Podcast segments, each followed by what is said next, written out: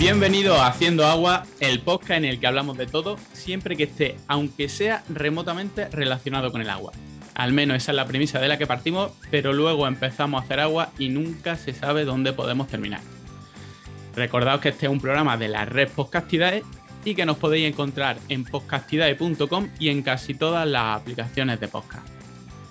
Y como siempre, eh, damos la bienvenida a nuestros colaboradores habituales. Alejandro desde Alicante, ¿qué tal, Alex? Muy buenos y lluviosos días, ¿qué tal? lluviosos días en todos lados, parece. Sí, sí, vamos, pinta que tenemos, ¿cómo lo llamaban ayer en las noticias? Eh, un río de lluvia o algo así, ¿no? Como un río de lluvia. Sí, sí, sí, que, tenemos un río de lluvia encima que venía desde, desde el Atlántico. Curioso, curioso. Qué imagen más extraña. Y Marina, ¿qué tal en Barcelona? ¿Llueve por allí? Pues está medio tonteando, que se dice que sí, que no está aguantándose, pero todavía, todavía no se ha caído el río, pero, está a puntito. Sí, ¿eso cómo se llamaba? ¿Chimichurri, calabobos o cómo lo llaman? Depende del Depende de la zona, ¿no? Depende de la zona territorial. Y bueno, y yo soy Luis Martín y ya la semana pasada mm, dimos, bueno, di la, la noticia de que este, esta semana, ya a partir de esta semana, no iba a estar en Málaga, en la soleada Málaga. Y miro por la ventana y me doy cuenta de que no estoy en la soleada Málaga. Pero lo mismo en Málaga también está lloviendo. Y a partir de ahora. Pues, está todavía en la etapa de negación. Exactamente. todavía creo que voy a abrir la puerta y va a hacer sol. Y es que me he venido, bueno, de clima puede ser un poco todo lo contrario. Y estoy en la maravillosa Valladolid.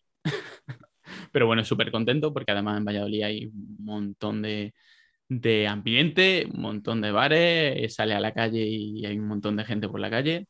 Así que eso es lo importante. Y si hace frío, pues un abrigo y punto. Bueno, recordad los, los Twitter de los tres integrantes. Mm, el Twitter de Alejandro es AL16GM. El de Marina es Marina Arnaldos O. El mío es arroba hidrosostenible.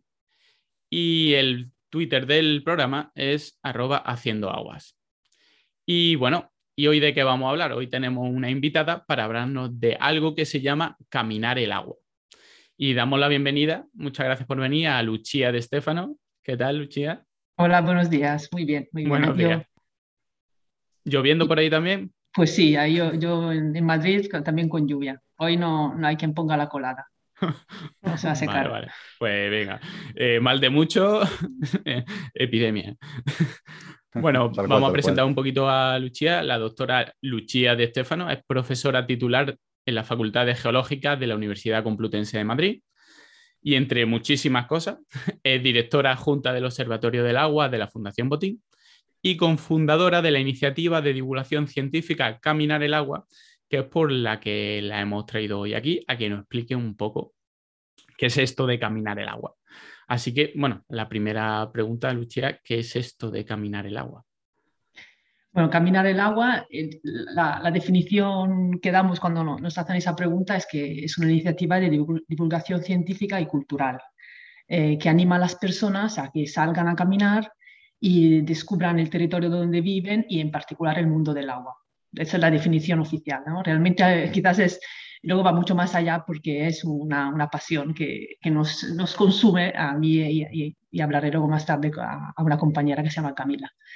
Y la idea de caminar el agua es que, que cuando andamos, ¿no? cuando estamos al aire libre, estamos andando, pues activamos el cuerpo, entonces se nos activa también la mente, nos abrimos a observar, eh, surge la curiosidad ¿no? de lo que vemos y a partir de ahí pues llegamos a, a tener ganas de conocer el territorio, eh, de, conocer lo que vemos y entonces pues ya estamos dispuestos a, a, saber, pues a saber más sobre, sobre ese territorio.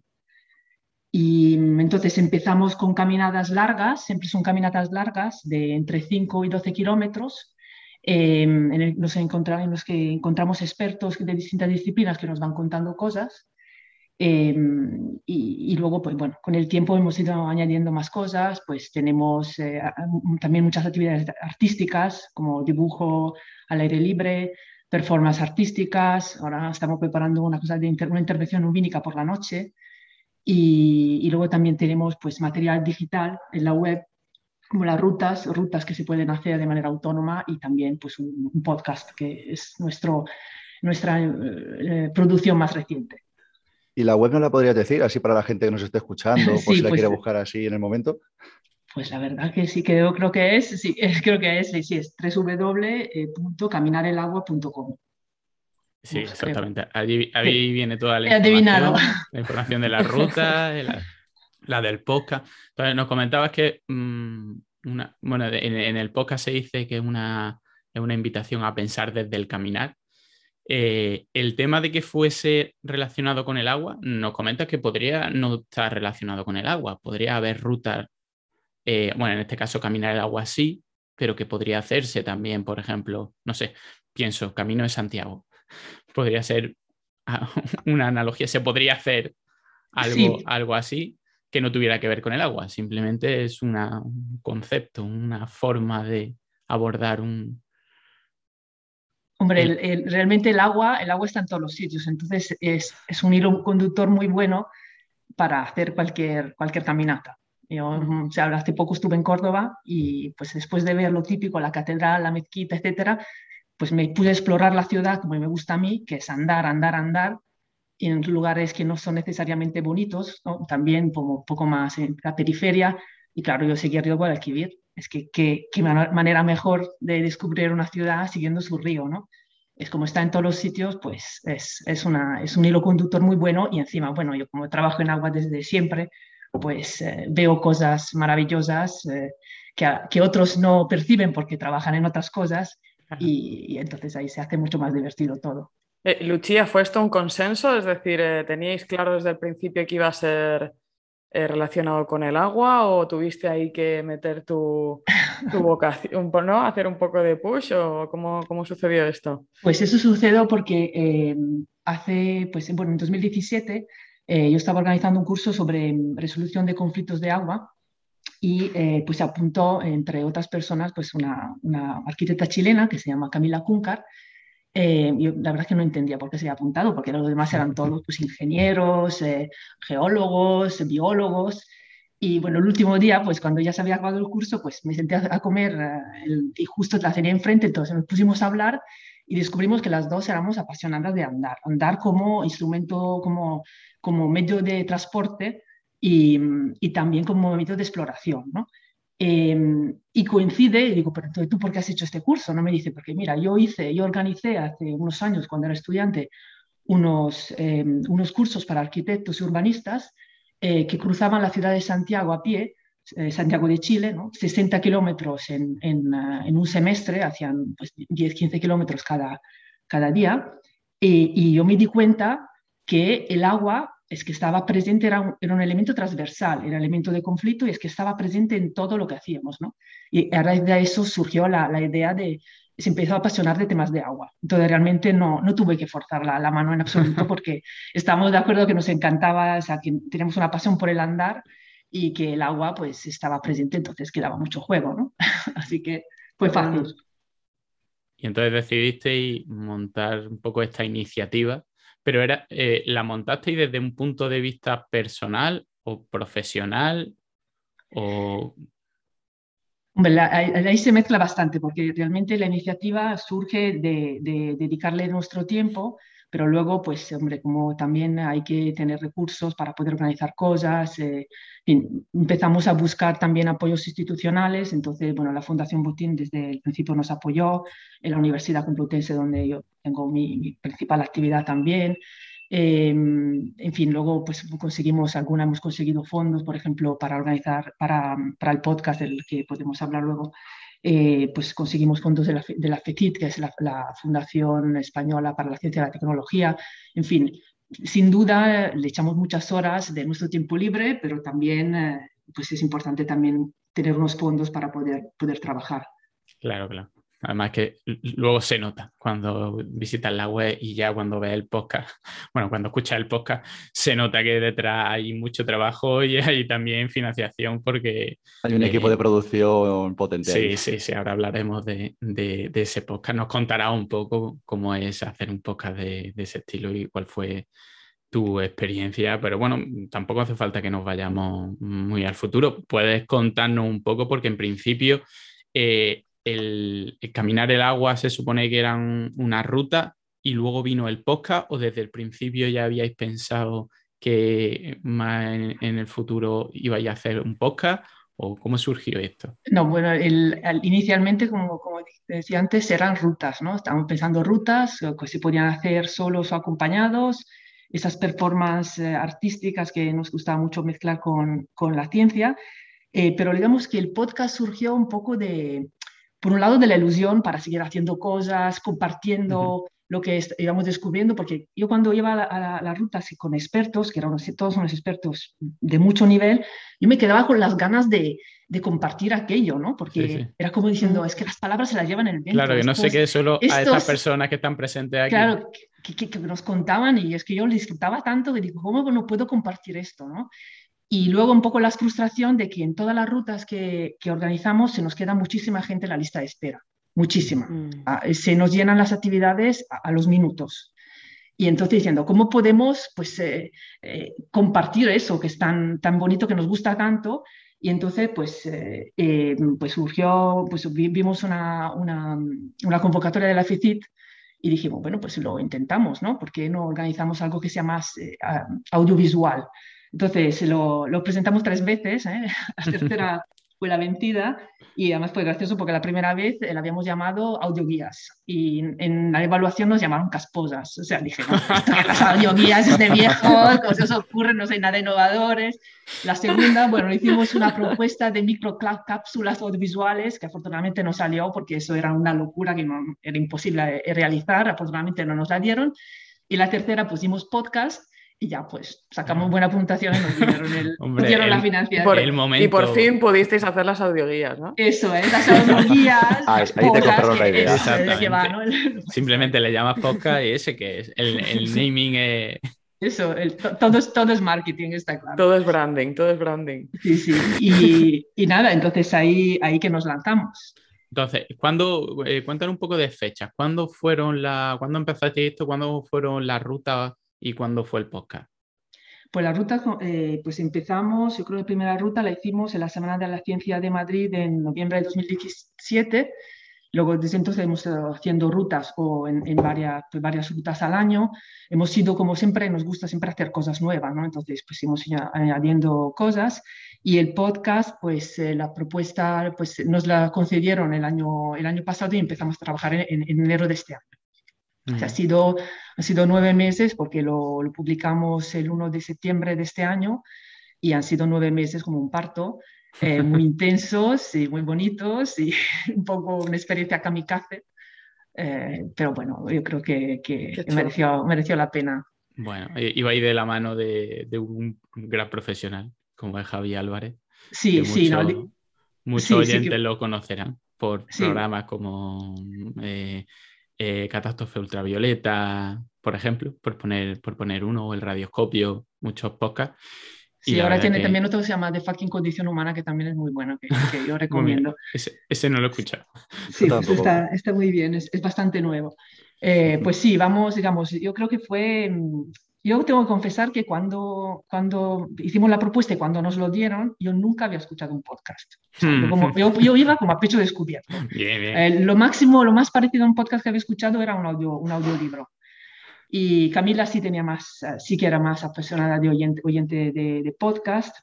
Entonces, bueno, luego estaba Javi, que tenía mucho, mucha experiencia en la parte de producción, música, sonido, etcétera. ¿no?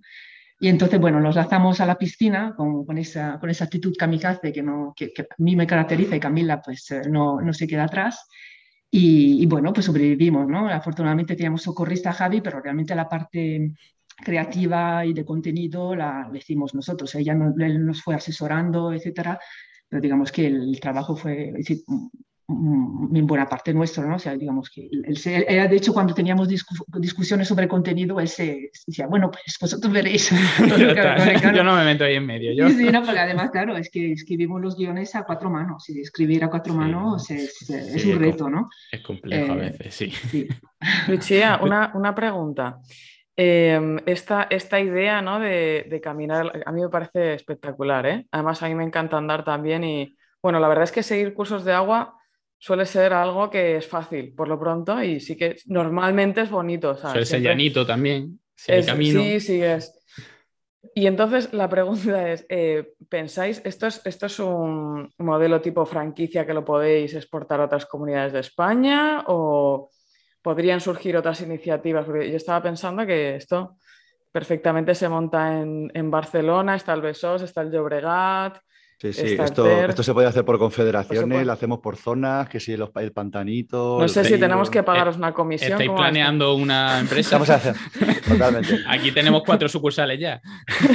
Sí, sí, bueno, o sea, que, que, sí, que sí, la idea es esta. Yo recuerdo que al principio decíamos, esto, conquistaremos el mundo, vamos a hacerlo en todo el mundo. Yo quiero el río, un río en Japón, eh, el, el Ganges. Dijimos, sí, por supuesto, donde hay agua, pues se puede, se puede hacer.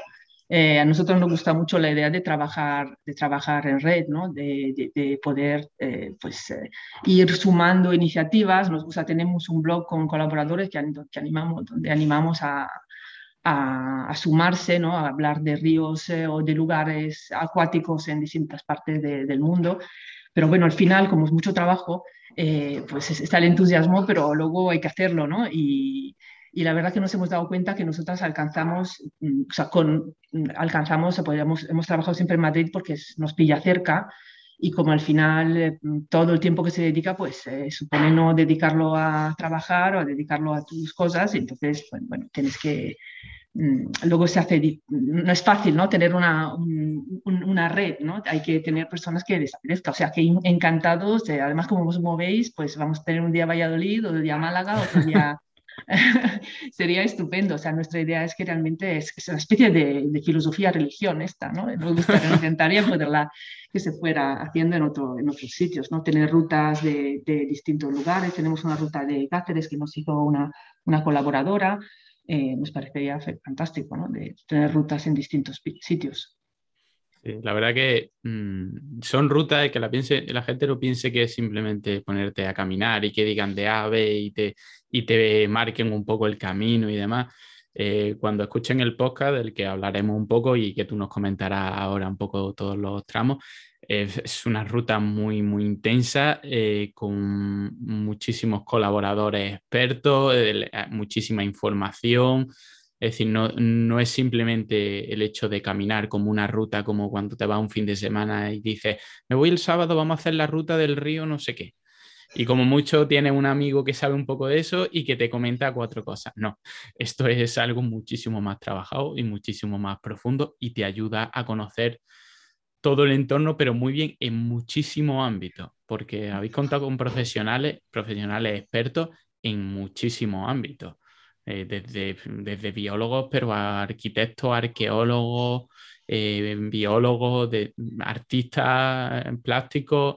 Eh, mm, la verdad que tuvo que ser complicado nada más que reunir a todos estos expertos, nada más eso tuvo que ser una, algo titánico. Sí, además que mm, en la propuesta de, la, cuando pedimos la ayuda, eh, teníamos a siete expertos y, terminamos con 22, porque es que claro, una vez que te pones es como comer, te pones y ya te, vienes arriba.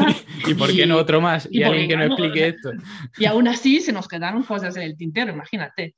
Eh, hombre, nosotros partíamos, eh, teníamos la ventaja de que habíamos hecho mm, rutas a lo largo de tres años, entonces realmente nosotros la idea del podcast, eh, los contenidos lo teníamos más o menos claros. De hecho, cuando íbamos a entrevistar a las personas, casi todas ya las conocíamos y, o conocíamos parte del contenido que iban a contar y eso estaba bien porque como, como un poco ya sabíamos hacia dónde iban, ¿no? Y eso nos ayudaba a preparar la, la entrevista y imaginarnos lo que iban a, imaginar lo que iban a decir, ¿no? Em, entonces, bueno, pues ahí fue que, eh, cogimos, entonces, el, podcast es un, viaje a pie, siguiendo la corriente, como dice el podcast, eh, de 30 kilómetros. Nosotros en, 2019, en la Semana de la Ciencia, hicimos un recorrido de 30 kilómetros en cuatro partes con, con ciudadanos. Llegamos a tener 250, sumamos 250 participantes entre las cuatro rutas. Eh, y ahí encontramos muchos expertos. ¿no? Entonces, cuando pensamos el podcast, dijimos, vale, pues cogemos esa ruta con esas cuatro partes y en cada, en cada parte pues entrevistamos a tantos expertos, eh, abordamos un tema específico, eh, varios temas específicos que, que, son relevantes para, esa, para ese tramo. ¿no? Eh, y entonces, bueno, muchos los conocíamos, otros los fuimos sacando de, Internet, de la, de la bibliografía, ¿no? personas que, que podían aportarnos. ¿no? Y luego había más, porque luego también añadimos, bueno, por supuesto la música de Javi Álvarez, que es música original, sonidos, em, referencias literar, literarias. Pues, pues, como fuimos, salimos tres veces a entrevistar a pie de calle a, a, ciudadanos, que fue muy divertido, ¿no? Porque íbamos con el micrófono por Madrid Río y la gente al principio como que se asustaba, ¿no? Pero fue, fue, fue, muy divertido. Claro, claro, yo escuchando el podcast pensaba, pero esto lo grabaron cuando hicieron la ruta, lo tenían tan planificado que, que, grabaron a la gente en el momento, que grabaron a los expertos mientras estaban dando esas esa charlas, esas ponencias que daban en, en mitad de, del camino. No, no, fue todo grabado específico para el, para el podcast. No, fue todo, o sea, no es un fake porque porque fuimos a entrevistar, muchos, muchas veces entrevistamos a los expertos en el río o por lo menos al aire libre, pero luego la parte con, con los vecinos, eso era todo en Madrid Río. O sea, que salíamos con el micro, además el micro peludo ese para quitar el viento, y claro, le acercabas esa cosa peluda a, la cara y la gente se asustaba diciendo, pero a ver, ¿qué me estás haciendo? Qué bueno. Pues la verdad que, que, que claro, te, te ambienta muy bien y parece que estás haciendo un poco la ruta.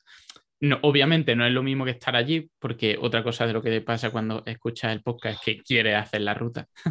se te quedan con ganas, se, te quedan con ganas de hablar con esos expertos y preguntarle más cosas y que te cuenten más cosas.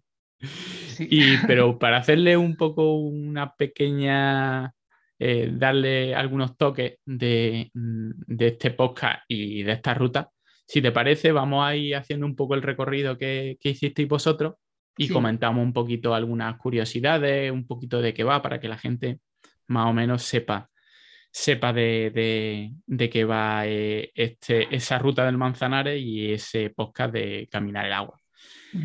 Empezamos, bueno, la ruta eh, lo dividiste en cuatro partes, que son también los cuatro capítulos de, del podcast. Y tenemos el capítulo uno que se llama Manzanares a mi pesar, Memorias de un río descolocado que va desde la presa del Pardo hasta Somontes. La verdad, yo no soy muy, de Madrid y esto está al norte de, la ciudad de Madrid. Está aguas arriba, efectivamente. aguas arriba. Hablando de agua. Ahora sí que nos hemos situado, sí. Exactamente. Y aquí en este capítulo, por lo menos del podcast, se habla de la parte natural, pero sobre todo de lo que pasó cuando en el río Manzanares se construyó la presa del Pardo y eh, cambió completamente eh, todo el río y toda, toda la vegetación y toda la fauna de, este río. Y es una visión un poco, eh, al principio un poco pesimista, cuenta todo lo malo, pero luego un poco optimista cuando se habla de los programas de recuperación del río Manzanares en este tramo. Pues sí, eso es. Realmente es que es la historia. A mí me gusta ese, ese, título, ¿no? La idea de un río descolocado, porque el pobre Manzanares, pues a la presa del Pardo le descolocó bastante, ¿no? Era un río ancho, poco profundo, lleno de pues canales y bancos de arena y pues cuando construyeron la presa pues es que se quedó en un río estrecho, encajado y sin casi sedimento, ¿no? Entonces, eh, sí que les quedó completamente descolocado, ¿no? Hasta, hasta su nombre ¿no? original, que era Guadarrama, que era río de arena, pues es que perdió de tener, eh, dejó de tener significado. Y, y, tenemos la suerte de que, bueno, que en los últimos años se ha hecho un intento de, de recuperar ese río. Eh, la recuperación es imposible que sea completa porque, porque la presa del Pardo está y porque la, ya no estamos en hace 200 años. Eh, pero entonces nos parecía interesante pues, eh, hablar de eso. También hay un arroyo, un afluente que se llama el arroyo de la Trofa, que también tiene una historia muy, muy interesante ¿no? de aporte de sedimentos, de erosión. Y bueno, pues ahí, ahí está ese cuento, ¿no? Hablar de los peces, en fin. Sí, a mí, me, llama la impresión, eh, me, da, me llama la atención ese, esa historia del arroyo de la trofa, porque comentan en el podcast que en un momento dado eh, sobre todo en su confluencia con, el Manzanares, de repente se murieron todas las especies eh, vegetales y parecía como un entorno lunar. Y comentan en el, en el podcast que eso tiene mm, el principal motivo, sobre todo, es porque el arroyo de la trofa eh, viene de el Monte del Pardo, que es una zona con una especie, con especies cinegéticas muy, eh, muy artificiales porque están mantenidas de manera completamente artificial, que se han comido toda la vegetación, excepto las encinas, y eso ha, ha hecho que bajara muchísima cantidad de sedimentos y en la confluencia con el, con el río Manzanares, en una zona de baja velocidad, se depositaran allí todos y terminaran matando a la, a la vegetación. Es decir, eh, cogimos un entorno natural y nos lo, básicamente nos lo cargamos. Y, y, a eso se le une que en esa zona se ha construido últimamente mucha población, entonces hemos cambiado totalmente la hidrología de la zona. Entonces al final hemos desbaratado eh, toda la hidrología y el, el, hábitat natural y como algo muy patente eh, llegamos a cargarnos una, una zona completamente llena de vegetación no la cargamos completamente. Y además pensar, ¿no? Los, que los bichitos que están en el pardo, ¿no? Todos los gamos, los jabalíes, y ay, qué bonito tenerlos, y realmente con, como son unos, comen mucho, comen toda la vegetación, pues ayudan a, a, complicar las cosas, ¿no? Que también a veces hacer conexiones que ni te imaginas. Dice, mm. y tendrán que ver los corzos con, con eh, el, río Manzanares o con, con, la arena, no tiene nada que ver, ¿no?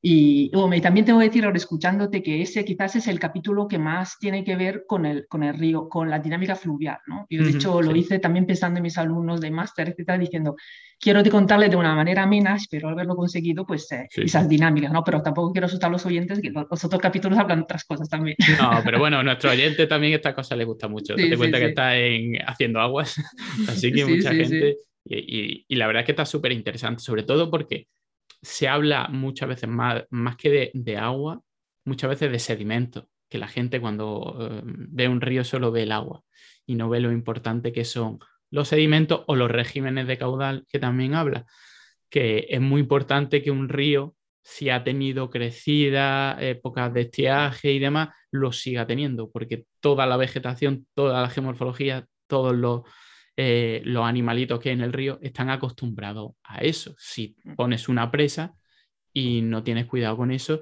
eh, los, los descolocas a ellos también y al final lo que hace es matarlos. Pues sí, totalmente. Sí, sí. y además fue, fue bonito, ¿no? También eh, descubrir el mundo de las especies invasoras, eh, tanto en vegetación como en, eh, pues en, fauna, pues a mí me pareció también un mundo apasionante. Pues, lógicamente yo ya lo conocía a grandes rasgos, pero hablar con la etóloga, con Graciela, eh, fue pues muy interesante, ¿no? Diciendo que, pues, el lío que hemos montado, que, que hemos montado aquí, ¿no? Tocando, simplemente construyendo una presa, pues de repente cambiamos completamente la vegetación, cambiamos la fauna que hay en el río, y, luego para recuperar aquello, o sea, lo de la pesca eléctrica a mí me rayó completamente, ¿no? La idea de que vayamos pescando, eh, atontando los peces con descargas eléctricas eso, cómo funciona? Porque lo comentan en un momento dado que te, hablan de, pues cogemos 10 metros de río, utilizamos la pesca eléctrica, luego los medimos. Una pesca eléctrica, ¿cómo es? Pues la pesca eléctrica, pues un poco como comentamos en el podcast. De hecho, luego, pues, o sea, es que entras al río con, con, lo que llaman bañadores, que realmente son unas botas de agua que te llegan al, pecho.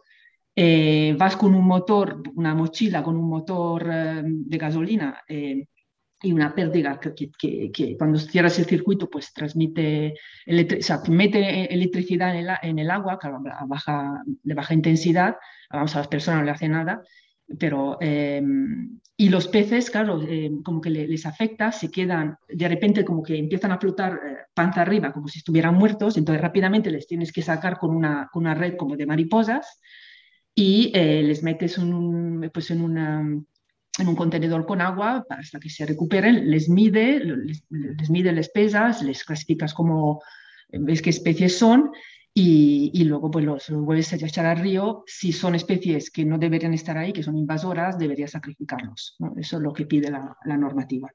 Pero claro, eh, a mí, para mí, eso yo para mí fue cuando lo vi, porque eso sí que lo vi, ¿no? Fui con ellos al, al campo a ver cómo lo hacían, me pareció, vamos, no tenía idea que eso existía. sabía el concepto de pesca eléctrica, pero verlo fue apasionante, la verdad. Sí, porque esto a la gente se le viene a la mente la típica escena de que estás con la radio o estás con lo que sea o con el microondas y lo tiras al agua.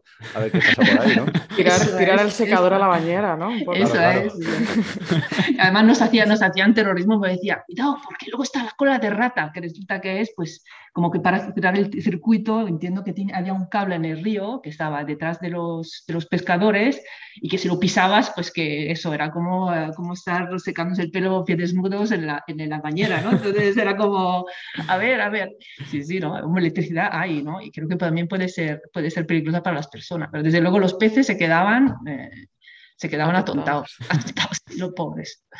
Eso no es, supongo que no será legal. ¿Cómo que no será legal? no, sí, para pesca deportiva me refiero. Ah, hombre, no, no, claro, sí, sí, hombre. Además es que sería un poco cobarde, ¿no? Porque así ¿no? es que no juegas, es como, es como lanzar dinamita, como en las películas, es típico que cazan con, sí, sí. con dinamita. Muy deportivo no es eso. Nada, nada, nada deportivo. Y, y, comentan algo que también es muy interesante para la dinámica fluvial, es que eh, para intentar no, revertirlo, pero por lo menos mitigar un poco esto, se propusieron lo que se llaman realizar eh, avenidas generadoras. Es decir, de vez en cuando soltar una pequeña avenida, no una avenida, una gran avenida, pero sí una pequeña avenida, para intentar simular eh, los flujos más o menos naturales y que, y bueno, y mitigar un poco la presencia del pardo. Pues sí, sí, la idea es eso, hacer unos pulsos mm, que, simulen avenidas que ahora mismo en el río Manzanares no hay, ¿no? Por, mm. razones de seguridad. Y, volver a conectar las orillas que están, que están ya completamente desconectadas con el río, movilizar los sedimentos, ¿no? que ese, ese, eh, mover esos sedimentos, ese tapón de sedimentos que aporta el, el, arroyo de la trofa, que es, es, un hijito, ¿no? es un arroyo secundario, pues el, el río Manzanares necesita más agua para poderlo movilizar. Y la idea es, hay un estudio que calcula cuándo se debería hacer, qué cantidad, cuánto debería durar, ¿no? que lo hizo el ministerio, creo, eh, pero implementarlo no es fácil, porque ahí vemos que tenemos, el río Manzanares eh, es un ejemplo de libro de la complejidad de ponerse de acuerdo entre administraciones, ¿no? porque tienes, ahí tienes muchas competencias que, se, que eh, solapadas, eh, porque está el Ayuntamiento de Madrid, está la Comunidad de Madrid, eh, está el Ministerio, está la, Confederación, entonces cada uno tiene sus competencias y para una cosa, o sea, hacer el estudio para decidir cuánta agua soltar y cómo es lo, es lo, fácil. Luego ya pues hay que estar durante años pues hablando, negociando, a ver que todo el mundo esté de acuerdo eh, y luego hacerlo. Entonces, todavía que yo sepa no, no se ha hecho, pero bueno, en eso están, ¿no? Por algo hay que empezar y esperemos que lo puedan hacer en algún momento. Sí, y de alguna manera eh, con, con el, el, podcast y la iniciativa, etcétera, y estos mensajes, eh, ¿pensáis que puede facilitar o os han contactado de alguna manera? Oye, pues eh, del ayuntamiento, de alguna administración, digo, porque al final ¿os habéis tenido el ayuntamiento, o sea, todas las personas, tanto el ayuntamiento como el, como el, ministerio y la confederación, pues han participado en el podcast como entrevistados, personas de, de eso. Eh, el único, bueno, el canal Isabel II y, y, la comunidad no, porque no ha coincidido, ¿no? Pero bueno, yo creo que ellos tienen su mesa de, eh, su mesa de conversaciones sobre este, estos temas, yo creo que todo contribuye, ¿no? El fato que ha dicho que la que ciudadanos, la gente sepa, ¿no? De que existe eso, pues, espero que a ver más gente escuche el podcast y sepa que existe eso, pues yo creo que todo contribuye al final, ¿no? Si sabes que existe, sabes que podría ser bueno para el río, pues bueno, pues tú estás contribuyendo a que empiece a sonar y que a lo mejor pues un gestor diga, oye, pues, eh, oye, que no está mal idea. Podcast ha, salido, en alguna reunión, claro, ha salido en alguna reunión, ¿no? De ellos. no lo sé, espero, ojalá, ojalá, ojalá. Desde luego, cuando hicimos el lanzamiento, o sea, el lanzamiento pues vinieron personas del ministerio y, y de la, del ayuntamiento y bueno, pues habrá que seguir, uh, seguir dando el calle, ¿no? Ahí insistiendo y, Sí, siempre, siempre, hasta, que llegue el momento adecuado. Porque estas cosas de repente se alinean los astros y lo que hace tres días era imposible, de repente se ponen de acuerdo y hay alguien que dice, no, esto hay que hacerlo y se hace. Y una Además, yo creo que no, no hay oposición, el tema es que tiene que llegar el momento que se tienen que alinear los astros. Yo creo que la idea está, ¿no? El río Manzanares se está recuperando y como tiene una respuesta ciudadana muy buena, la gente está encantada de tener un río medio decente, pues yo creo que es todo cuestión de que las cosas tienen que madurar y ya, ya llegarán. Sí, al, mm. final yo creo que cuando se ve que el votante medio valora esas cosas, todo es más fácil. Porque mucha gente, muchas veces que, que, lo que temen es la opinión, la opinión pública, que se te quejen, que de repente se inunde parte de un río y hay alguien que, esté, que, que haya, eh, te ataquen con eso, que al final hay muchas cosas que no, que no se ven, que no es parte técnica, que no tiene nada que ver con el río y que al final es lo que hace que muchas veces no se, no se lleven a cabo este tipo de iniciativas tan rápido como se debería, porque está claro que técnicamente es bueno para el río y que el río debería tener eso. Y mucha gente se preguntará, ah, pero no lo tienen todas las presas, las presas todas deberían de tener eh, un régimen que intentara mitigar, bueno, nos está costando con el tema de los caudales ecológicos y simplemente un pequeño caudal ecológico a las avenidas que parece algo como más, como que va a soltar ahora de repente una avenida de la presa. Pues yo creo que, un poco es más complicado, pero bueno, está mm, al final todos los ejemplos y los ejemplos que salen bien sirven para decir, mira, en este sitio, aquí a 200 kilómetros se ha hecho y mira qué bien ha quedado. Eh, no os preocupéis, no va a pasar nada. Abrir camino siempre es complicado. Pues vamos a pasar al siguiente capítulo del podcast, al siguiente tramo de, la ruta, que eh, se llama Al agua madrileño. Un capítulo muy, para los muy madrileños sobre todo, pero es súper interesante eh, porque habla de las playas de Madrid.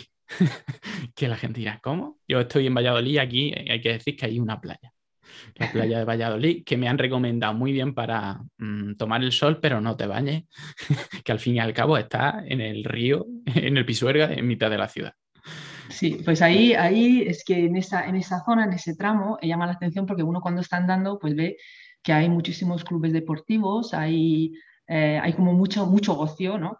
Que, mucho ocio, seguimos al norte de, la ciudad de Aguas Arriba, ¿no? Hay eh, pues, eh, pistas de pádel, eh, de, rugby, de hockey sobre, sobre mm, hierba, piscinas, y, luego está la playa de Madrid, que hasta hace poco no se podía visitar, entonces te hace pensar, dice, pero ¿qué pasa aquí? ¿no? Y realmente es, fuimos descubriendo que ese era el lugar de ocio de los madrileños eh, nos entrevistamos a dos, a dos vecinos de Tetuán que contaban que en los años 50, 40, pues iban ahí con, la tortilla de patatas y con, iban toda la familia, salían desde Tetuán andando por la noche, dormían ahí montando una, una tienda como si poniendo unos trapos en, en, las ramas, dormían allí porque a la mañana siguiente, pues es que si no te quitaban el sitio, o sea, igual que como era la fiesta nacional, no sé cuándo es, en julio, ¿no? Era el día, la fiesta nacional en aquel momento, el río Manzanares se llenaba de gente y entonces pues iban preparados para pasar el día y echarse la siesta y los niños bañarse, etcétera, ¿no?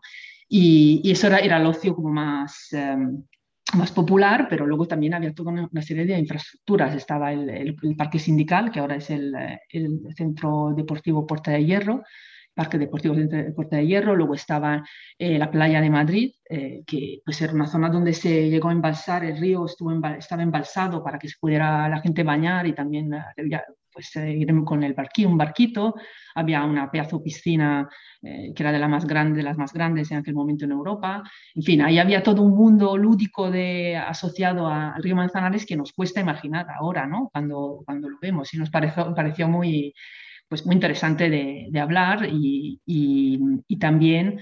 Em, y, luego asociado a eso también ver la parte como también auditiva de hablar de, los pájaros. Ahí tenemos un, un, friki de los pájaros, Jorge, que es un apasionado de pájaros que nos estuvo contando eh, como, como el sonido de los pájaros, cómo reconocerlos, cómo viajan y eso también pues fue, fue muy, muy divertido. transmite su pasión por, eh, por, los pájaros y por los sonidos. Además, te dice, e, este pájaro hace eh, chifú, chifú, pi. Ve, mira, mira cómo lo dice, mira, este no sé quién. Sí, sí, Además decía, no, eso es como, es como el ruido de un huevo frito. El otro es como cuando coges el papel burbuja y lo arrugas, ¿no? nos contaba de las rutas, de cómo las aves eh, se orientan, las aves migradoras se orientan en... Ah, eh, cuando se, mueven ¿no? y que siguen, el, siguen la, el eje de la castellana o siguen la M30. En fin, ahí eso también fue un, un mundo muy, muy interesante. Y, también en esa ruta hablamos de, la depuradora, de la depuración en general, eh, porque ahí está, en ese tramo está la, depuradora de, viveros de la villa, y pues ahí eh, también hablamos, pues eso. En general, mi experiencia con esa, con la depuradora, cuando hacemos rutas, es que la gente no tiene ni idea de, que, de que ahí hay una depuradora. O sea, eh, pues, pues dicen, bueno, será una fábrica, ¿no? ¿Qué, será? No? No, no, no, se fijan, por ejemplo, que hay agua que sale de, de, esa, fábrica y que va al río, ¿no? Los, los efluentes de la depuradora, la gente en general no se fija, no se fija que hay rejas, que son zonas de, como que son aliviaderos de la, de, de la depuradora. Entonces, bueno, quisimos también dar algunas pinceladas sobre cómo funciona la depuradora para que la gente sepa que mucha, la mayoría del agua del, río Manzanares cuando pasa por Madrid y luego aguas abajo es, es agua, agua, agua depurada. ¿no? Sí, hablaban de un 90% de agua depurada y un 10% agua mm, natural, por decirlo así. Sí, sí. Sí, porque Madrid de alguna manera es como un sumidero de agua que coge agua de, de, varios, de varios ríos y eh, la mayoría terminan de una vez eh, tratados en el río Manzanares. ¿no? Entonces hay como un, una transferencia de agua de varios, de varios eh, ríos eh, laterales, digamos, en, cercanos a Río Manzanares vía nuestros grifos y nuestros desagües. Claro, y hay que imaginarse, bueno, eso da una muestra de lo importante que es la depuración, porque cuando no había depuración seguía siendo el 90% de agua, pero esta vez agua no depurada, la que pasaba por, por el Manzanares. La verdad que... Sí, sí dime. no, no, no, no, sigue, sigue, perdón. te, comentaba, eh, eh, bueno, comentaba el, parque sindical, la piscina, una de las piscinas más grandes, que le llamaban la charca del obrero, despectivamente un poco. Y hay un número que, que da ahí eh, que es bastante impresionante, que dice que el 2 de agosto del 59, claro, estamos hablando hace mucho tiempo, accedieron al, al parque 44.000 personas. Sí. Tenía que ser aquello, vamos, para poner la toalla, vamos, en el suelo tenía que ser difícil, difícil, ¿no? Sí, sí, aquello parecía el desembarco de Normandía en Benidorm. Sí, sí, sí. sí en, el audio en el audio decían que era como una sopa con fideos con bañador. Sí, sí, eso a mí me recuerda, es que me acuerdo, ese, era de Mafalda, ¿no? que cuando que tienes amigo, no recuerdo que Miguelito, que, que odia el mar, y cuando Mafalda dice, pero ¿cómo? ¿Cómo no te gusta? Y dice, pues parece una sopa. Y, dice, pero ¿y la gente? Pues son fideos. Pues eso, de ahí me surgió la idea de, de, el guion de hablar de eso, porque es que yo desde, desde que leí Mafalda, pues efectivamente cuando veo a la gente que se baña, pues pienso en los fideos de la sopa, que es así realmente. Y en episodio, ese episodio también hablamos, ahora estoy intentando acordarme, hablamos de la guerra civil. De la guerra civil, sí. El manzanar es como barrera, un poco defensa natural contra la invasión de, del bando mal llamado nacional. Sí, pues ahí eso fue, eso fue una de las personas que no habíamos, nueva, ¿no? Que, que contactamos a raíz del podcast y fue muy interesante la entrevista porque es una profesora de, la Universidad Carlos III, experta en estos temas, y para mí fue muy interesante pues, descubrir el papel que tenía. O sea, yo tenía una idea, ¿no? Que el frente estaba ahí, que conocía la, la, historia de la pasarela de la muerte, pero realmente ver cómo actúa como un, como un foso de un eh, castillo medieval, eh, el hecho de que las, las tanquetas ¿no? no pudieran pasar, eh, pasar el río porque, porque había arena ¿no? y se quedaban atascados, a mí me parece esa historia, me parece, a mí me, me resultó muy interesante, ¿no? de, de, pues que no, no, no tenía ni idea y es es como muy, pues interesante ver cómo al final todo está relacionado. ¿Veis cómo el agua es que está presente en los sitios? Es que me da la razón y por eso me gusta tanto. es que la verdad que el agua, como, aunque sea como excusa, siempre, siempre te va a servir. Este programa, este podcast es la viva imagen de ello. Hablamos de todo, de todo, de todo, aunque sea remotamente relacionado con el agua, pero claro, le podemos buscar las cosquillas a prácticamente todo. Como muestra eh, los últimos podcasts sobre, por ejemplo, el estudio Ghibli o la guerra de la galaxia. Pues, eh, si hemos, llegado, hemos llegado a ser muy retorcidos, ¿sabes? Sí, sí, sí. Bueno, y el, de filosofía yo creo que fue el que más. que ahí Marina. sí. se, la, deseó, pero al final hay un montón. Al final, si te metes, por ejemplo, con el taoísmo y demás, podríamos haber estado aquí hora a hora hablando. Y bueno, pasamos al tercer capítulo, al tercer tramo de, esta ruta. Y es quizá la parte más conocida, entre comillas, porque bueno, a la gente pues sí ha podido escuchar hablar, aunque no en profundidad, y en el podcast se habla de muchísimos detalles, que se llama El Río Pródigo y que habla de la parte urbana del río Manzanares, de esos seis kilómetros que pasan por la ciudad eh, y que habla de Madrid-Río, desde Puente del Rey hasta Matadero. Y habla sobre todas las obras que se han hecho y todo el proyecto Manzanares, desde hacer Madrid-Río y hasta la renaturalización del Manzanares que se ha llevado a cabo hace poco y que vemos imágenes muchas veces en redes sociales pues de eh, vegetación, pajaritos, cómo ha vuelto un poco la naturaleza al Manzanares. Sí, pues sí, ese, capítulo lo, decidimos, decidimos, llamarlo el río pródigo. Eh, de hecho, como curiosidad, eso fue el primer capítulo que hicimos de los cuatro, no seguimos el orden, eh, porque era el capítulo que más teníamos como claro. Y mm, lo llamamos el río pródigo porque, porque realmente lo que ocurrió a, Río Manzanares en Madrid es que a partir de cuando empezó a estar cada vez más contaminado por las aguas residuales y por todas las actividades eh, que habían a, lo largo del río, eh, luego se construyó la M30, em, se construyó la presa del Pardo, o sea, poco a poco el pobre río, que, que nunca había tenido, eso hay que decirlo, buena fama entre los madrileños, pues se quedó totalmente mm, ignorado y, y, despreciado por los madrileños. O sea, perdieron toda, toda interés, interés por el río. ¿no? Nos gustó, nos pareció interesante preguntar a los expertos que entrevistamos en ese capítulo cuál era su primer recuerdo de Manzanares y todos los recuerdos eran bastante desoladores, siniestros y oscuros, ¿no? Una experta decía, no, yo es que recuerdo algo negro que me daba miedo, ¿no? Otro decía, yo me reía porque esto lo llaman río, o sea, que de verdad, ¿no? Entonces, eh, los madrileños pues tenían esa, eh, este desprecio por el río, lo ignoraban directamente. Yo, bueno, yo no soy madrileña, desde luego de, nacimiento, pero cuando llegué, yo tardé muchísimo tiempo en enterarme que, que había un río, porque siempre veías la M30, ¿no? Y entonces, el, con, eh, con, la actuación de Madrid Río, pues eh, se, se, intenta, y luego la, la, renaturalización, pues se vuelve a recuperar ese río, ese, ese, ese hijo, ¿no? Ese, ese hijo pródigo, ese río pródigo, eh, que vuelve, eh, vuelve un poco, y los madrileños vuelven a acercarse a ello y a valorarlo. O sea, ahora Madrid Río es que está lleno de gente de, todas las edades, eh, paseando, haciendo deporte, disfrutando de la naturaleza, en fin, y es un proceso apasionante porque ha sido un, eh, lo que vemos pues puede parecer, bueno, pues un parque con, pues, con granito y árboles, pero detrás hay un trabajo de ingeniería y, un, también una, un trabajo conceptual que yo no, no era consciente, ¿no? que tienen los, los, urbanistas y los arquitectos, un, modelo conceptual eh, interesante, ¿no? de, ver cómo reconectar barrios, reconectar eh, a, lo, a, lo, largo del río, pero también entre las dos, las partes del río, que es una cosa que eh, los usuarios del parque no, no, no, percibimos a lo mejor de manera explícita. O sea, si nos lo cuentan lo entendemos, pero si nadie nos lo ha dicho, pues a lo mejor ni nos damos cuenta. Es que un río es algo muy bonito de tener una ciudad, pero también es un problema porque es una barrera.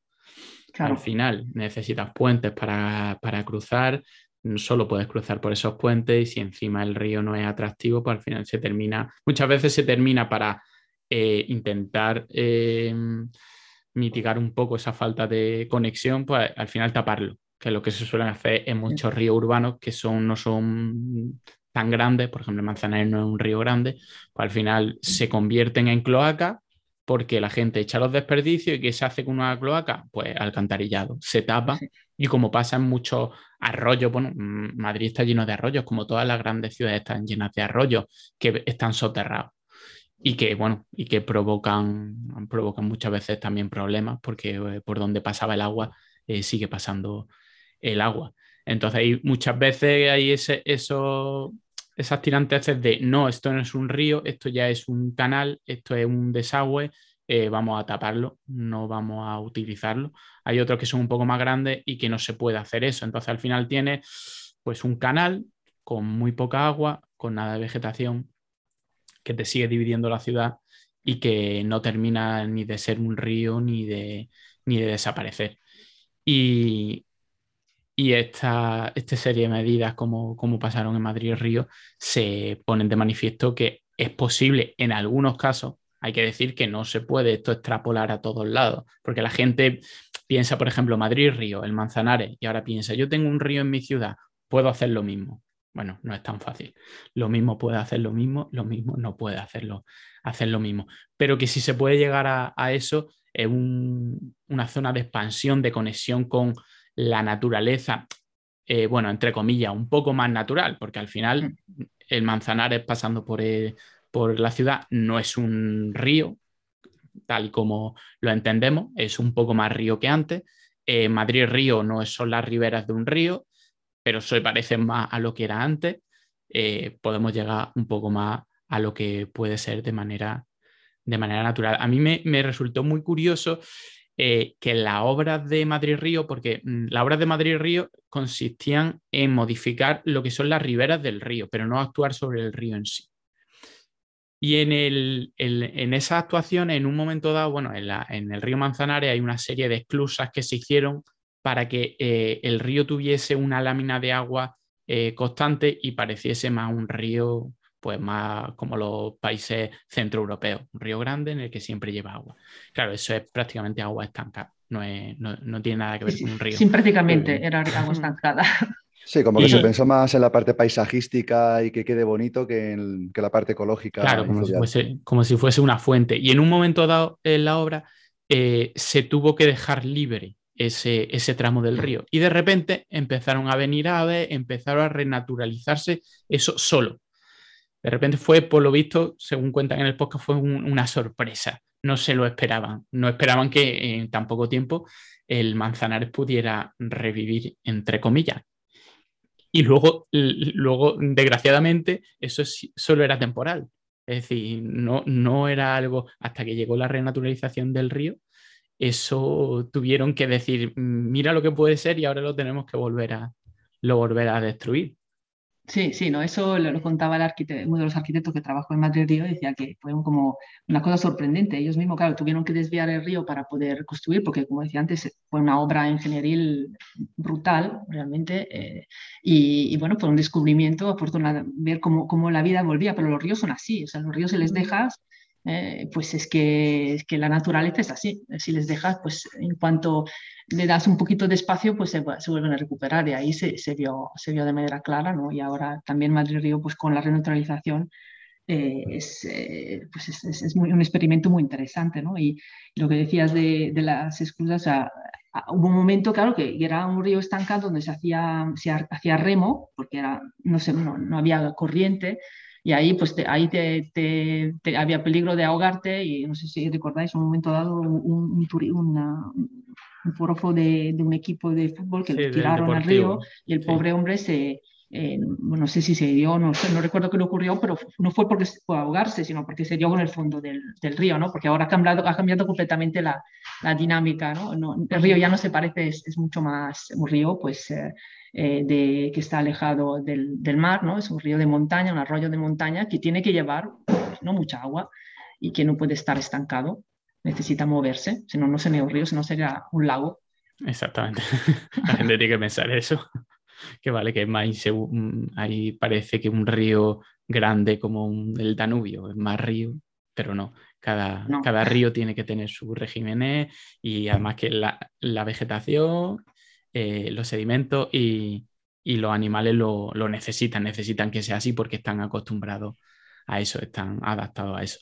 Pues vamos con el último capítulo, el cuarto capítulo, con un título súper eh, al principio impactante y la verdad que es muy impactante lo que cuentan, que es Manzanares, tierra de elefantes, y ya no diría solo de elefantes, de elefantes, de eh, mamuts y de mastodontes que habla, se, habla, se habla en, el, podcast, en ese capítulo, de eso. Y que va desde Matadero hasta Butarque, es decir, ya la zona agua abajo del río. Y en esta habláis de, arqueología y de cosas tan impresionantes como eso, como los restos de mastodontes, mamú y elefantes que había en Madrid hace unos cuantos años. Sí, sí, esa, esa parte como, eh, sí, el, el, el, mamut lanudo fue lo que más eh, rayó a mi compañera Camila, porque bueno, ella es arquitecta y yo, a mí ya, eh, siendo geóloga, pues no, no, me sorprendía tanto, ¿no? Pero ella, bueno, cuando hicimos las entrevistas es que me las tuve que llevar a rastas porque quería seguir preguntando, pero mamut lanudo, pero de verdad, como el de Ice Age, es que no me lo puedo creer. Qué bueno. Eh, y es, es, la verdad que está apasionante ver que se imagina que debajo de, de los, eh, de los sedimentos de Río Manzanares, en Madrid y poco, poco abajo, abajo, pues te encuentras pues, con una defensa de, de elefante de tres metros y pico, eh, que había mamut lanudos como el de Ice Age, que había eh, en fin, que había también eh, había muchísimas, hay, muchísimas cabañas de, prehistóricas, ¿no? de, con, restos, con, como pequeñas tumbas, te puedes imaginar la vida de los, de los primitivos en la zona es un, sitio muy interesante, porque además estamos en una zona de río que se va, tiene por las características de, la zona, eh, tiene subsidencia y por tanto, pues como ha sido como un lugar donde se va acumulando material y eh, hacer las obras de soterramiento del M30 y del tanque de tormenta de Butarque, pues ha sido para un geólogo, como uno de los que entrevistamos, pues un regalo. Es, como, es como una caja de sorpresas, vas sacando y otra capa y te encuentras pues, con el mamut y la otra, otra capa y te encuentras con los, los dientes de no sé qué y eh, pues ver las cosas que hay. ¿no? Una cosa que a mí me, me, me, me, pareció muy interesante en las entrevistas, que no, no están en el podcast porque algo tuvimos que cortar, es que decían que, bueno, los dientes de roedores, pues lo usan como, como marcador, pero no solo como marcador temporal, sino que dependiendo del desgaste, pues te pueden decir si son animales que viven, que comen desde el suelo o comen desde, los, desde la rama de los árboles. O sea, una cosa ya, un nivel De, de, detalle. De detalle, yo me quedé, digo, eso que, eso que tampoco está lejos del, del, tipo de trabajo que hago yo, ¿no? Pero digo, ¿Qué, qué, mundo hay ahí que desconocemos? Qué curioso, sí. Porque depende de la cantidad de sílice que hay, pues los dientes se desgastan. Si, si comes hierba que está en el suelo, tendrás renilla que te estropea los dientes. Y si comen hojas que están en la rama de los árboles, pues las hojas están limpitas y por tanto los dientes te quedan perfectos. Eso es, en resumen, lo que nos digo el, el paleontólogo. En fin, que es. Eh, y pensar que está aquí al lado, o sea, el, el, el mamut me parece que lo encontraron en. Eh, donde está Príncipe Pío, o sea, en el centro mismo de, la ciudad.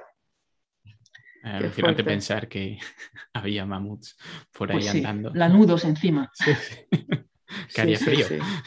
Sí, sí, sí. Mamuts con Rebequita. Eso. Para cuando hace frío en Madrid. Sí, y hablaban, por ejemplo, también de eh, puentes romanos y pontones antiguos y, y que se veía, por ejemplo, porque estaban por debajo y de hecho en un cuadro de Goya un cuadro de Goya en el que aparece la bandera, no me acuerdo exactamente cómo era el título del cuadro de Goya, aparece y se puede ver cómo había un pontón y que estaba mucho más abajo del pontón antiguo. Es decir, se ha podido ver desde Goya hasta nuestros días cómo el río Manzanares ha ido subiendo y ha ido enterrando en sedimentos todas estas eh, eh, antiguas estructuras que ahora con una obra de estas características como el, la M30 o el o el tanque de tormentas de, de Butarque, pues ha, podido salir a la luz por lo menos durante un tiempo. Y bueno, haber, haber recogido muestras, porque también decía el arqueólogo, creo que era el arqueólogo, decía que si por él fuera lo hubieran dejado ahí como, como una muestra, no lo hubieran puesto a... entonces no, los, los, coches de la M30 pues tendrían que parar y nada, ahí, ahí pues no podían pasar, es que la verdad que ahí está el dilema, ¿no? De qué hacemos con, con tantos restos si, si, además quieres vivir en la, quieres vivir, ¿no? Quieres desplazarte en la ciudad. Ese es el, el gran dilema, ¿no? De que cuando te encuentras cosas en las obras, pues ¿qué hace con ello? ¿Paras la obra y ya se acabó? O bueno, las documento y las tapo y bueno, pues sí, claro, es, lo que, es lo que comentaba. Allí había geólogos, arqueólogos mm, en obra, a pie de obra, porque cada vez que se hace un movimiento de tierra tenían que estar presentes para por lo menos ver que eso eh, o no era importante o si era un poco importante eh, registrarlo y ya si hubiera sido muy, muy importante algo, un descubrimiento mundial, pues en un momento dado pues ya puedes parar. El mundo rezando, ¿no? Que no para El mundo que no es eso. El director de obra estaba con los pelos de punta.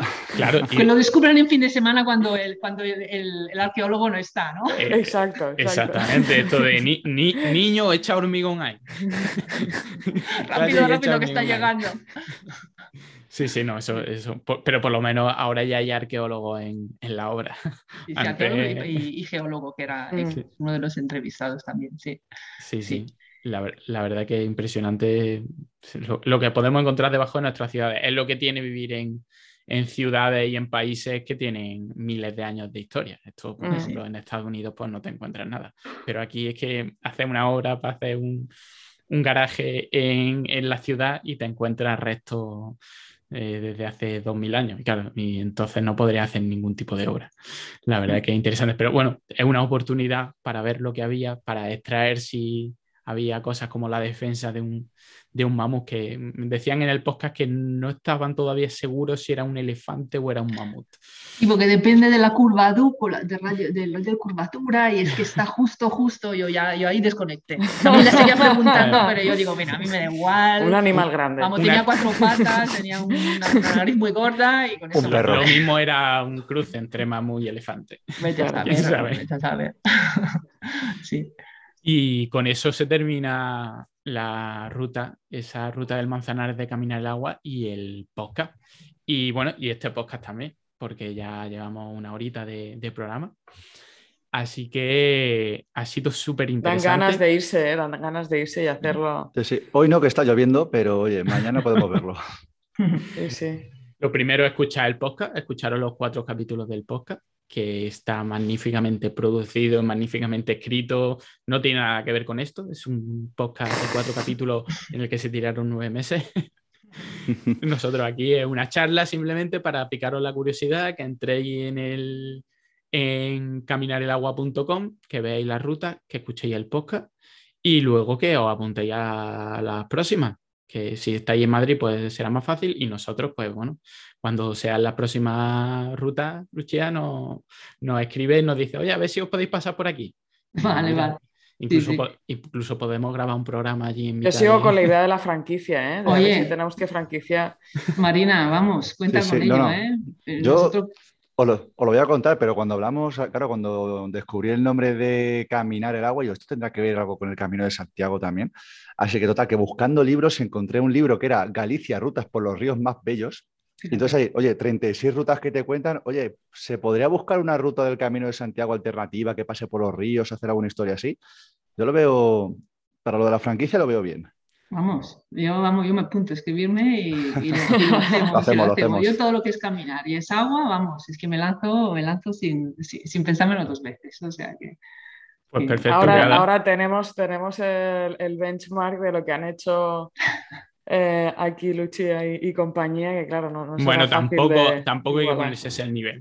Simplemente tampoco hace falta llegar a esos extremos, pero bueno, con que haya una rutita, además, lo- y lo que vamos a aprender, si es que al final yo creo que Lucia lo que se ha llevado de- sobre todo de esto, a- aparte de la satisfacción, es lo que habrá aprendido. Pues sí, pues sí, la verdad que yo salía de cada entrevista que diciendo, pero es que tenemos que hacer un podcast solo, solo sobre de esto, porque qué cosas me interesa. Lo más, lo más duro fue seleccionar lo que íbamos a meter. porque Claro, los podcasts no pueden durar infinito, sino la gente Pues se te va. mira, otra, otra opción es, Lucia, tú te coges aquí en, en tu casa y ahora rehaces la entrevista a, a los más interesantes, pero en plan una hora larga, y te pones a hablar con el que te hablaba de, el de la pesca eléctrica, pues te pones a hablar una hora sobre pesca eléctrica y sobre los pececitos, te pones a charlar y si quieres ahí- te lo- también te lo montamos. perfecto, perfecto. Pues nada, Lucia, muchísimas gracias por, por todo, por haber venido, por contarnos esto, por la iniciativa, por ese podcast de Caminar el Agua. Y nada, que ya sabes dónde está tu otro podcast, tu casa, para, para cuando quieras.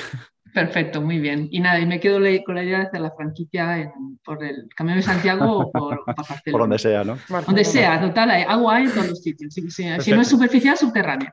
Y el que quiera Totalmente. hacer una ruta del agua por el río de su ciudad, ya sabe, caminarelagua.com y que se ponga en contacto con ella y seguramente estarán encantadas. Y Eso nosotros nos despedimos con nuestro grito de siempre. Así que hasta la semana que viene, una, dos y tres. Buenas Buenas noches, noches.